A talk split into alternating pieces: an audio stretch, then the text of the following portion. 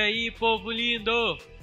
Esse é o Projeto de Vida Vitoriosa 2021. Fique à vontade, sinta-se em casa e seja mais um vitorioso em Cristo Jesus. Ó, oh, não perde os outros, hein?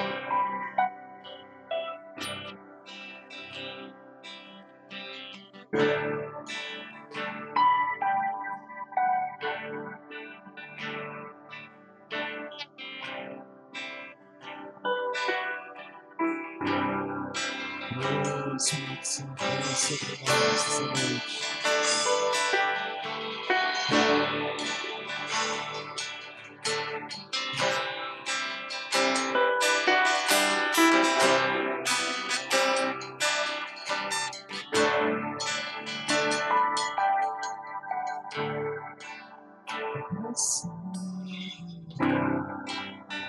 yes, yes,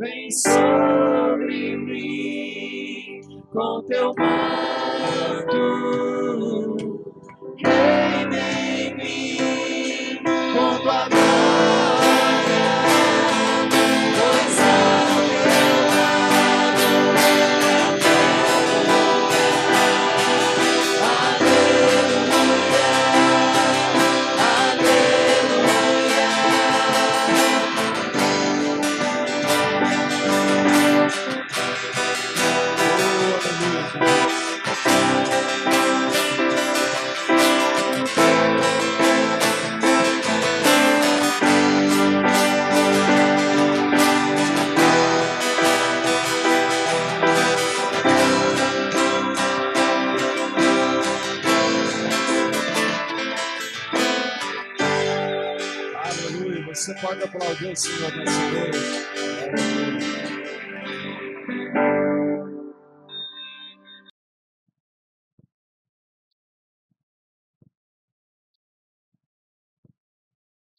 Evangelho que segundo escreveu João Batista, capítulo 11. Versículo 1. Os santos que acharam, diga eu vou para o céu. Quem não achou, diga espera que eu vou também. Ora, havia um certo homem de Betânia chamado Lázaro, da aldeia de Maria e de sua irmã Marta. Maria era aquela que ungiu o Senhor com guento, secou-lhe os pés com seus cabelos. O irmão Lázaro estava doente. Mandaram-lhe, pois, até Jesus, os servos da casa, levar a notícia. Quando ele chega, eles vão dizer: Mestre, eis que está enfermo aquele a quem tu amas. Versículo 4. Quando Jesus ouviu isso, ele disse: Não preocupeis, porque essa enfermidade não é para, não é para, mas para que o Filho de Deus, por ela, seja glorificado.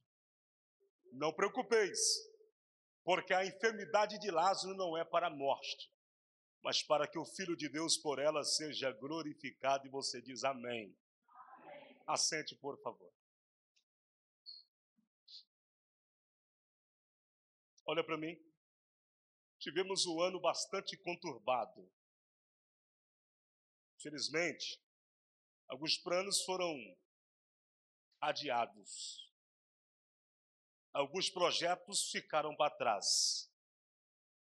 Mas em tudo que aconteceu em 2020, nós tiramos duas lições. A primeira, que a pandemia pode ter adiado tudo, menos o projeto de Deus para a minha vida.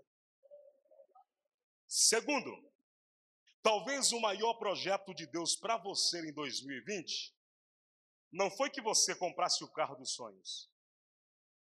Não foi que você comprasse a casa dos sonhos. Não foi que você fizesse a viagem dos sonhos. Não foi que você abrisse a empresa dos sonhos. Talvez o maior projeto de Deus para a sua vida em 2020 não foi que você mudasse de cidade como você programou. Talvez o maior projeto de Deus para a tua vida em 2020 foi apenas que você chegasse ao dia 31 de dezembro com vida. Eu vou repetir que meia dúzia pegou. Talvez o maior projeto de Deus para a sua vida em 2020 foi apenas que você chegasse ao dia 31 de dezembro respirando com vida. Isso faz você glorificar Jesus. Amém? Vamos pregar. Durante o ministério de Jesus, aqui na terra, ele ressuscita três mortos. Quantos mortos? O primeiro episódio, Jesus está em uma proximidade da casa de um homem chamado Jairo. A filha desse homem acaba de morrer. Quando a menina acaba de morrer, Jesus é convidado a ir à casa dele para orar pela menina, ressuscitar a menina. Jesus chega na casa, coloca todo mundo para fora, tranca o quarto e ressuscita a menina. O segundo episódio, Jesus está saindo de uma aldeia. E no momento em que Jesus está saindo desta aldeia, há uma multidão que está lhe seguindo, festejando, comemorando os milagres que aconteceram pelo caminho. Mas há uma outra multidão que está entrando. A multidão que está entrando está oposta da multidão que segue Jesus. Porque a multidão que está entrando, e se você acredita que a palavra tem poder, você vai priorizar a mensagem. A multidão que está entrando, ela está triste, está abatida, está chorando, porque está indo dar último adeus ao filho de uma viúva. Jesus para o cortejo, ressuscita o menino. Estes foram os dois primeiros milagres de ressurreição.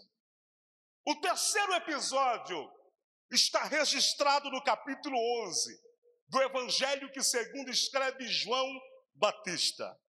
Mas uma coisa me chama a atenção e eu fiquei curioso, Pastor Rodrigo. Os dois primeiros episódios é de conhecimento de todo mundo. Todos aqui conhecem a história da ressurreição da filha desse homem.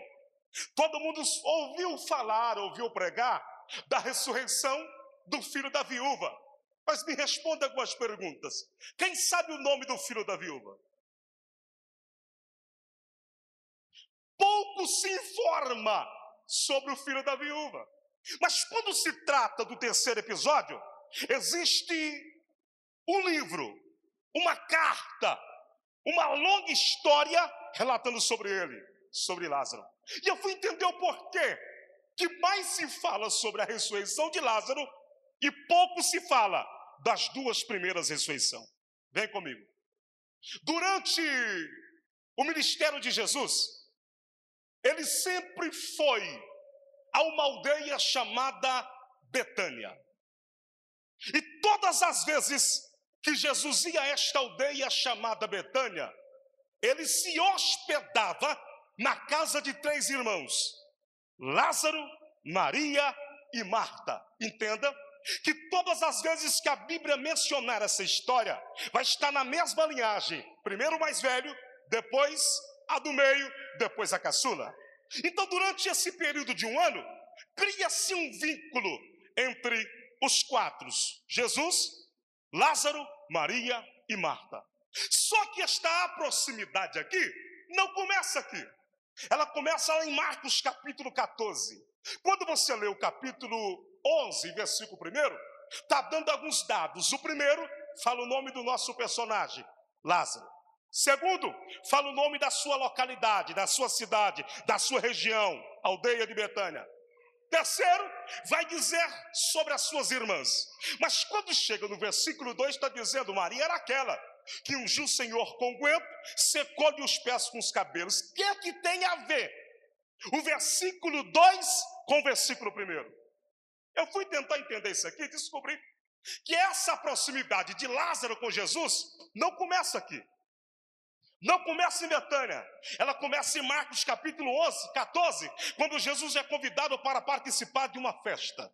E quando Jesus participa dessa festa, ele realiza dois grandes milagres. O primeiro, Jesus liberta um homem que estava na festa. O segundo milagre, Jesus coloca um ponto final no sofrimento da história de Lázaro. Este Lázaro aqui, embora um camarada aqui de uma família cristã, embora conhecesse a verdade, o maior milionário que tinha na época, maior produtor de vinho, mas há uma história no meio da família que envergonha o nome da família. Essa Maria aqui, há um demônio que persegue ela. E todas as vezes que esse demônio persegue essa Maria, ela vendia o próprio corpo. Então Jesus coloca um ponto final no sofrimento dessa Maria. É por isso que quando Jesus chega à aldeia, ela se prostra adora Ele Em outras palavras, ela está dizendo para Jesus: obrigado pela libertação que o Senhor trouxe para a minha vida. Agora bem, Lázaro está em fase terminal. Lázaro está em fase terminal. A medicina reúne a família e dá a palavra. Não tem jeito mais. Aquilo que a gente pode fazer, a gente realizou. Os milagres, aquilo que a gente pode fazer pelas nossas mãos, até onde a gente podia, a gente fez. Agora não tem jeito mais. Pega Lázaro, leva para casa. Ele vai morrer em casa. Agora, isso aqui não está no texto, mas é conjectura de pregador. Eu imagino o médico dizendo: pergunte a esse moço qual é a última comida que ele quer comer. Pergunte ele se tem algum parente que ele quer ver antes de morrer. Realiza os desejos deste moço. Aí Maria e Marta começam a conversar entre si. Peraí, Marta. O médico disse, aleluia, que não tem jeito mais. Mas nós ainda temos uma cartada final. Você lembra de quem hospedava aqui, Maria? O Jesus que se hospedou aqui? Pois é, não é o Jesus que ressuscita mortos? Não é o Jesus que cura enfermos? Então o médico está dizendo que não tem jeito, mas a última palavra não vai vir do médico nessa situação. Levante a mão e pega uma palavra. A última palavra vai vir de Deus para a tua história. Quem pode glorificar? Ela reúne dois servos da casa, aqui começa a ficar interessante. Um dos passos, um dos pontos, princípios, de que prova de que Lázaro tinha dinheiro é que ele tinha servos. Não é como hoje, que qualquer um tem um funcionário, tem alguém que pode ajudar dentro de casa. Este Lázaro aqui é o milionário, cara que tem dinheiro. Reúne dois servos e dá uma ordem: vai até Jesus, conte para eles a situação. Avisa como está a situação de Lázaro. O que me chama a atenção é que quando esses dois servos se aproximam de Jesus, chega na aldeia aonde Jesus está, depois de andar dois dias de pé, eles vão dizer: Mestre, está enfermo aquele a quem tu amas. Agora vem, por que, que eles não usaram o nome de Lázaro? Por que, que eles não chegam e falam, Jesus, sabe o Lázaro que te hospedava? Aquele que cortava aquela picanha para o senhor comer? Pois é, está com um pé na cova e outro fora. Em outras palavras, eles estariam dizendo: é hora de retribuir o favor. Deixa eu ver se você está comigo na mensagem, vai dar um drone que seja na marra para disfarçar. Quando eles estão dizendo para Jesus: está doente aquele a quem tu amas, essa aqui é uma das principais lições. Primeira lição do texto: o fato de eu ter intimidade com Deus, o fato de eu ser crente, o fato de eu fazer a campanha do projeto de vida, o fato de eu ser ofertante e dizimista, o fato de eu ceiar na igreja, não me isenta de passar dificuldades. Quem está aqui entre a vida e a morte é quem hospedava Jesus. Segunda lição: o milagre não me alcança pelo grau de parentesco que eu pertenço. Sabe o que eu acho top de, de isso aqui de templo, de igreja, aonde a gente reúne? É que aqui dentro todo mundo está do mesmo nível. Você é doutor do lado de fora, aqui dentro você é adorador como qualquer um. Você é empresário lá fora, mas aqui dentro você é servo como qualquer um. Quem pode levantar a mão e glorificar? O milagre não te alcança pela posição que você tem na igreja. O milagre não te alcança pelo valor do dízimo que você dá, mas ainda é da moda antiga. O milagre me alcança porque Ele me ama. Eu vou repetir. Se isso aqui não faz você dar glória, não sei o que vai fazer você dar glória na mensagem. O milagre te alcança simplesmente porque Ele te ama. Dá para você glorificar a Jesus aí por alguns minutos? Pronto. No versículo 4, Jesus, quando ouve isso, ele vai trazer uma notícia que aparentemente vai confortar. Ele vai dizer no versículo 4: Não preocupeis, porque a enfermidade de Lázaro não é para. Pastor Rodrigo, se Jesus está dizendo que a enfermidade não é para a morte, então significa que Lázaro não vai? Agora vai dar um nó na sua mente, depois a gente desata.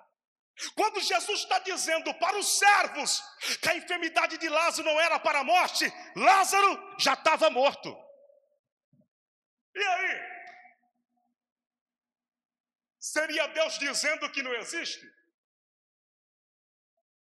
Seria Jesus prometendo que não pode fazer? Pega uma palavra. Talvez o que você está vivendo é totalmente ao contrário daquilo que foi liberado para a tua vida.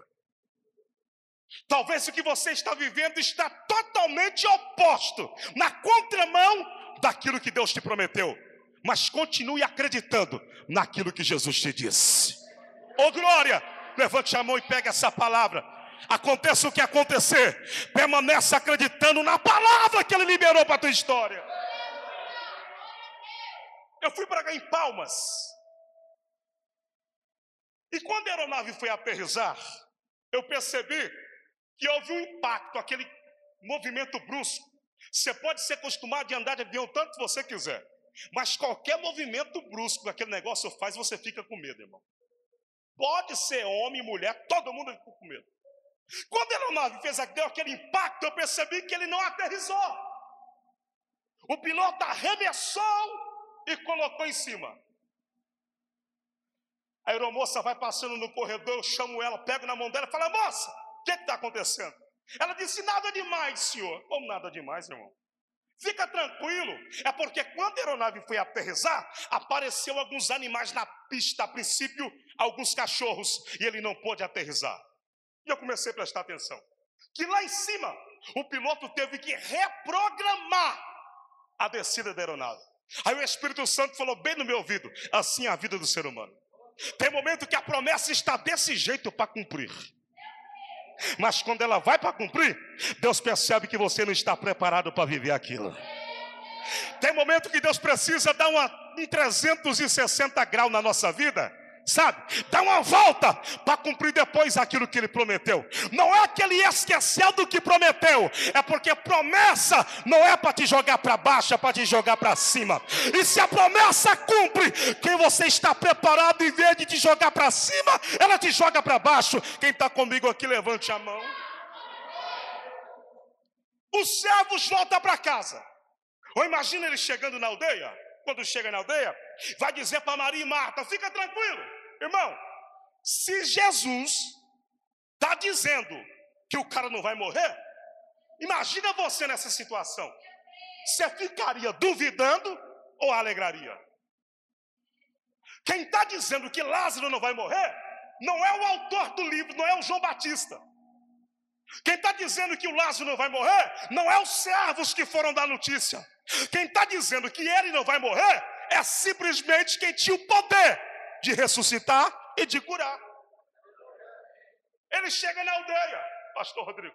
Quando chega na aldeia, vai confortar a família, vai dizer: fica tranquilo. O Jesus que vocês mandou a gente ir, disse que Lázaro não vai morrer. Eu imagino Marta olhando para ele dizendo: a notícia chegou tarde. Agora vem comigo. No versículo 4, Jesus está dizendo que Lázaro não vai no 13, ele reúne os discípulos e disse: Vamos visitar Lázaro. O nosso amigo Lázaro está dormindo. Eu preciso despertá-lo dos sonhos. Os discípulos entendem, ao mesmo tempo não entendem. Olha para Jesus e fala: Mestre, se ele está dormindo, ele vai ficar bem. Porque se está dormindo, ele vai a. Mas Jesus percebe que eles não entenderam. No 14 ele disse assim: Lázaro está morto. Deu para entender alguma coisa? No quarto ele está dizendo que o cara não vai morrer. No 14, o cara, Jesus, que disse que Lázaro não ia morrer, está afirmando que o cara que ele disse que não morreria, morreu. Agora, paz. Sabe o que eu acho um escândalo da graça? É o 15. Quando o próprio Jesus disse assim: Eu estou feliz. Eu estou alegre porque eu não estava lá. Porque se eu tivesse lá, Lázaro não teria morrido. Espera aí. No 4 ele disse que não vai morrer. No 14 ele afirma que o cara que ele disse que não ia morrer, morreu. No 15 ele está alegre porque o cara que ele disse que não ia morrer, morreu. Levante a mão para o céu. Segura a tua mão lá em cima. Você não precisa entender em nenhum momento que Deus está trabalhando. Deus não precisa chegar tocando trombone para você perceber que Ele está fazendo.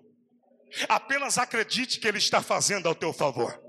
Tem momento que a direção que você vai tomar é diferente do que você imaginava. Mas fica tranquilo, Deus sempre vai te conduzir para o caminho do sucesso. Dá para você glorificar? Agora vem. Ele chega na aldeia. Tem um momento que o milagre que a gente precisa, ele é tão milagre, mas ele é tão milagre, que nem quem mora com a gente debaixo do mesmo teto acredita que vai dar certo. Quando ele entra na aldeia, ele vai abraçar Maria. Lá no versículo 23, vai dizer: Maria, teu irmão há de ressuscitar. Maria responde no 24: Eu sei que ele vai ressuscitar.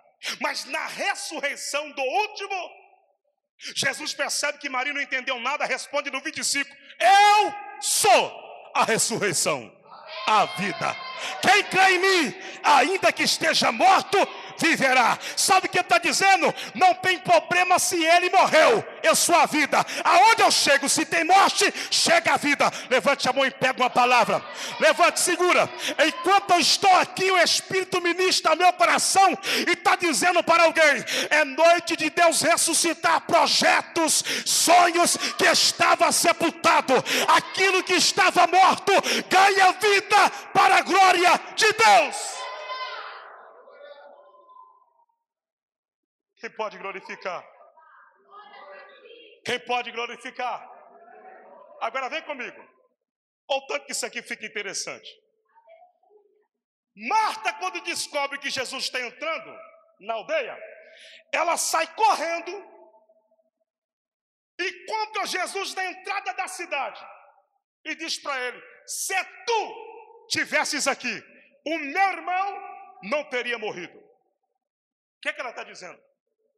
A culpa de Lázaro estar tá morto é? Eu vou ter que falar, Jesus. A gente precisa parar de viver essa geração do mimimi. Geração do biquinho. Se Deus não fala do jeito que quer ouvir, faz biquinho. Geração do micro-ondas, quer que acontece tudo na hora dele. Se não acontece na hora dele, não volto no culto. Vou sair da igreja. Tendo uma coisa, Deus não vai fazer nunca na tua hora, no teu jeito, no teu ano, no teu tempo. Tem uma turma de gente achando que é Deus e Deus é servo. Outro dia uma irmã perguntou para mim assim: é pecado chegar Deus na parede? Eu falei: nunca foi. Ele te prometeu alguma coisa, filha? Prometeu. Prometeu? Prometeu. Então pode espremer ele na parede. Cobra dele. Mas me responda uma pergunta: se o teu nome tiver susto que nem puleiro de galinha, dá para ir nas casas Bahia comprar alguma coisa à prestação? Ela pulou, pastor Rodrigo, e disse: Não, tem que ter crédito. Falei assim: é com Deus. Eu só posso exigir dele quando eu tenho um crédito com ele. O fato de Deus não fazer no teu jeito, de Deus não fazer no teu tempo, não significa que Ele está distante. Vou repetir essa frase. Talvez você não entendeu, mas entenda agora. O fato de Deus não fazer do teu jeito, não fazer no teu tempo, não significa que Ele está distante. o controle da tua história ainda pertence a Ele. Dá para você levantar uma das suas mãos e glorificar, porque Deus está no controle da sua vida. Agora vem. A primeira pergunta que ele faz quando entra na casa, a pergunta é: aonde está Lázaro? Peraí, vocês acham mesmo que Jesus não sabia o que tinha acontecido? Pega uma frase. Você nasceu para um propósito. E o propósito para qual você nasceu não pode dar errado. A pergunta é: se Jesus é amigo de Lázaro, por que, que ele não curou Lázaro? Isso eu vou responder no final. Mas uma outra pergunta: por que, que Jesus não chega no primeiro dia quando Lázaro está morto. O cálculo aqui não é quatro dias, é sete dias. Passaram-se sete dias. Por que, que ele não chega no primeiro dia e ressuscita Lázaro? Por que, que ele não chega no segundo e ressuscita Lázaro? Pega essa palavra aqui, por favor, e aprenda isso aqui. É uma crença judaica que acreditava que o judeu, quando morria, a alma dele ficava pairando.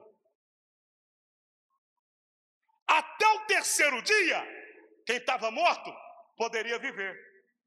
Aprenda uma coisa: até uma dorzinha de cabeça que Deus te curar, é para o nome dele ser glorificado. Nada Deus vai fazer para ficar no obscuro da situação. Tudo que acontecer é para a glória do nome dele. Se Jesus chega no primeiro dia e ressuscita Lázaro, não dava ibope. Se Jesus chega no segundo dia e ressuscita Lázaro, ninguém falava nada. Se ele chega no terceiro e ressuscita, ele já esperava. Então ele deixa para chegar no quarto dia. Levante a mão, por favor. Levante. Levante. Talvez alguém já entendeu e talvez você não entendeu ainda. Mesmo se não entender, pega o que eu vou liberar. Aquilo que está morto na tua casa, aquilo que está morto na tua história, só fica morto enquanto Jesus não entra na sua casa. A boa notícia é que hoje ele volta de mãos dadas contigo para dentro da tua casa. Levante a mão de novo, levante a mão. Se prepara para você viver, não é nos próximos dias, é nas próximas horas. Milagres extraordinários. O que vai acontecer na tua história, nas próximas horas, vai promover os céus na terra. Dá para você dar glória? Está difícil de dar glória. Agora vem. Aonde está Lázaro? Alguém vai dizer, já cheira mal. Outro vai dizer, não tem jeito mais. Mas alguém fala, mestre, venha ver. Jesus é levado até o sepulcro de Lázaro. Entende isso aqui? Em qualquer lugar do planeta, cemitério é a mesma coisa. É uma gaveta no chão. Só que Lázaro não está enterrado em um cemitério. Lázaro está sepultado na sua própria propriedade.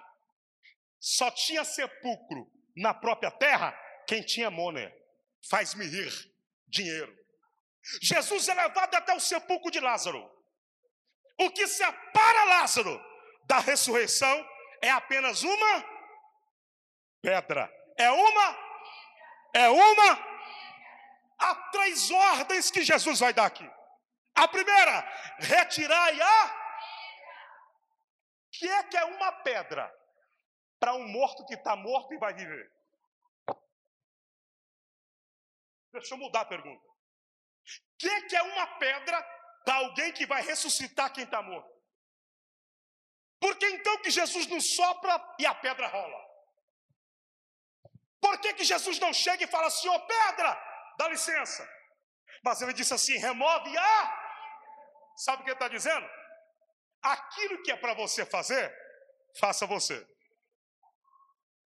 Mas aquilo que é para mim fazer, deixa que eu faço. Em outras palavras, Jesus estava dizendo: Eu não disse para sepultar Lázaro. Eu disse que a enfermidade não era para a morte. Então, se vocês sepultaram, colocaram a pedra, retire a pedra, vocês. Para que esse negócio de você colocar a pedra, depois não dá conta de tirar e quer culpar até Jesus. Tem gente precisando e clamando milagre. Mas o milagre não vai para fora, porque tem uma pedra, e a pedra não foi Jesus que colocou. Na hora de você tomar a decisão, você não lembrou de Jesus. Na hora de você tomar alguma atitude, você não consultou ele. Agora deu errado, você está dizendo: retira a pedra. Pega essa palavra para a tua vida. Faça aquilo que está ao teu alcance. A pedra que está no teu caminho, retira ela. Aquilo que é para você fazer, faça. Deixa o resto com Jesus. Agora me responda: quem que retira a pedra? Foi Maria? Foi Marta? Quem retira a pedra não tinha nada a ver com a história. Quem retira a pedra não participou do velório. Quem retira a pedra não conhece a família, mas removeram a pedra para Lázaro viver um, um. Pega essa outra lição. A tua obrigação, vou dizer de novo, porque é essa mesma palavra. A tua obrigação como servo e como serva do reino é abrir caminhos para com que pessoas que você nem conheça vivam o milagre de Cristo. Levante a mão, por favor. Deus quer te usar no teu bairro, na tua cidade. Deus quer te usar para encher esta igreja. Algumas pessoas vai surgir do nada na tua estrada. Vai desabafar contigo, sendo que nunca te viu. Na hora você vai lembrar da pregação e vai dizer: Eu sou a ponte que liga essa pessoa ao milagre que ela precisa. Agora vem. A primeira ordem que Jesus dá é retira a. A segunda ordem, Jesus chega no sepulcro e disse: Lázaro, vem. Irmão, se você não der glória aqui, de duas uma, ou você não está entendendo nada do que eu estou pregando, ou não está acreditando no que eu estou falando, mas em compensação, você vai dar glória que seja na marra para disfarçar. Quando Jesus chega na boca do sepulcro e disse: Lázaro, vem para fora, não precisou de ninguém descer lá, pegar Lázaro, porque Lázaro está sepultado em uma sepultura qualquer. Lázaro está sepultado em uma caverna. Para entrar na sepultura de Lázaro, não entra em linha reta, deveria agachar, descer as escadas, fazer zigue-zague, e lá embaixo estava o corpo de Lázaro. Mesmo se Lázaro tivesse vivo lá embaixo, ele não subiria porque ele está com o corpo todo, todo, ou glória. Quando Jesus chega na boca do sepulcro, o pastor Rodrigo disse: Lázaro, vem para fora. Ninguém desceu lá embaixo. Pegou Lázaro, colocou nos ombros, subiu as escadas, levou para Jesus e disse: ressuscita. Deixa eu ver se tem pelo menos. Se não der glória aqui, o senhor dá aqui. Fechou? Quando Jesus chega e disse: Lázaro, vem para fora, Lázaro vem flutuando só de ouvir a voz de Jesus.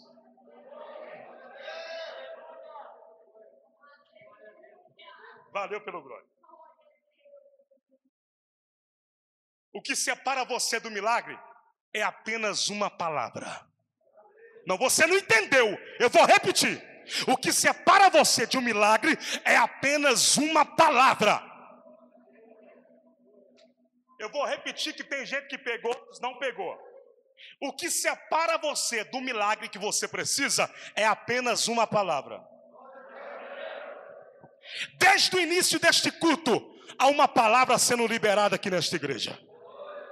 Eu não ouvi na oração do pastor Rodrigo palavra de desgraça, de maldição e de desonra. Mas desde o início, nos louvores, na oração, as palavras que estão sendo liberadas é de vitória. Levante a mão e pega a sua palavra. Levante, levante, segura a tua mão. Se prepara para viver, mesmo que pareça tudo perdido, mesmo que os sonhos estejam sepultados, a ordem é: viva para a glória de Deus. Aleluia. Pregador. Já vou terminar. Por que, que Jesus não cura Lázaro? Não é uma pergunta que todo mundo faz? Então vamos lá. Eu disse aqui alguns minutos atrás que você nasceu para um.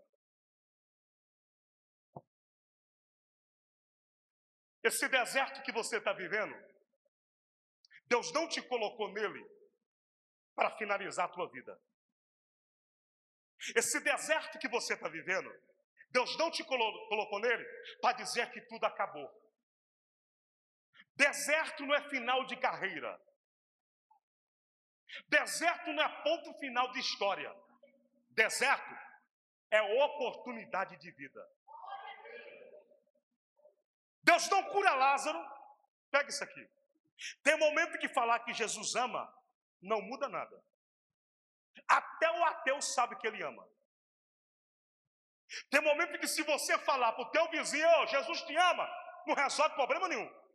Falar, ele tem poder, ele é dono do ouro e da prata, ele, todo mundo sabe disso. Tem momento que Jesus precisa fazer alguma coisa a mais. Para que alguém veja que ele realmente tem poder na tua história. Deus permite Lázaro morrer, ser sepultado. Mas a terceira ordem ele diz assim: retirai as ataduras, as faixas e deixai Lázaro ir. E deixai Lázaro quando Jesus está dizendo para os discípulos: retira as ataduras dele, deixa ele ir, sabe o que está dizendo? Quem viu Lázaro passar morto carregado, vai ter que ver ele com vida. Levante a mão e pega uma palavra. Tem gente que olhou para você e disse que você não chegaria a 2020. Tem gente que olhou para você que disse que você não atingiria o teu objetivo. Tem gente torcendo para dar errado. Mas em nome de Jesus, quem achou que você estava morto, vai ter que te ver com vida. O pregador isso não respondeu porque Jesus não curou ele. Então vamos lá. Depois que Lázaro é ressuscitado, que Jesus manda ele ir o texto diz que famílias inteiras se curvavam.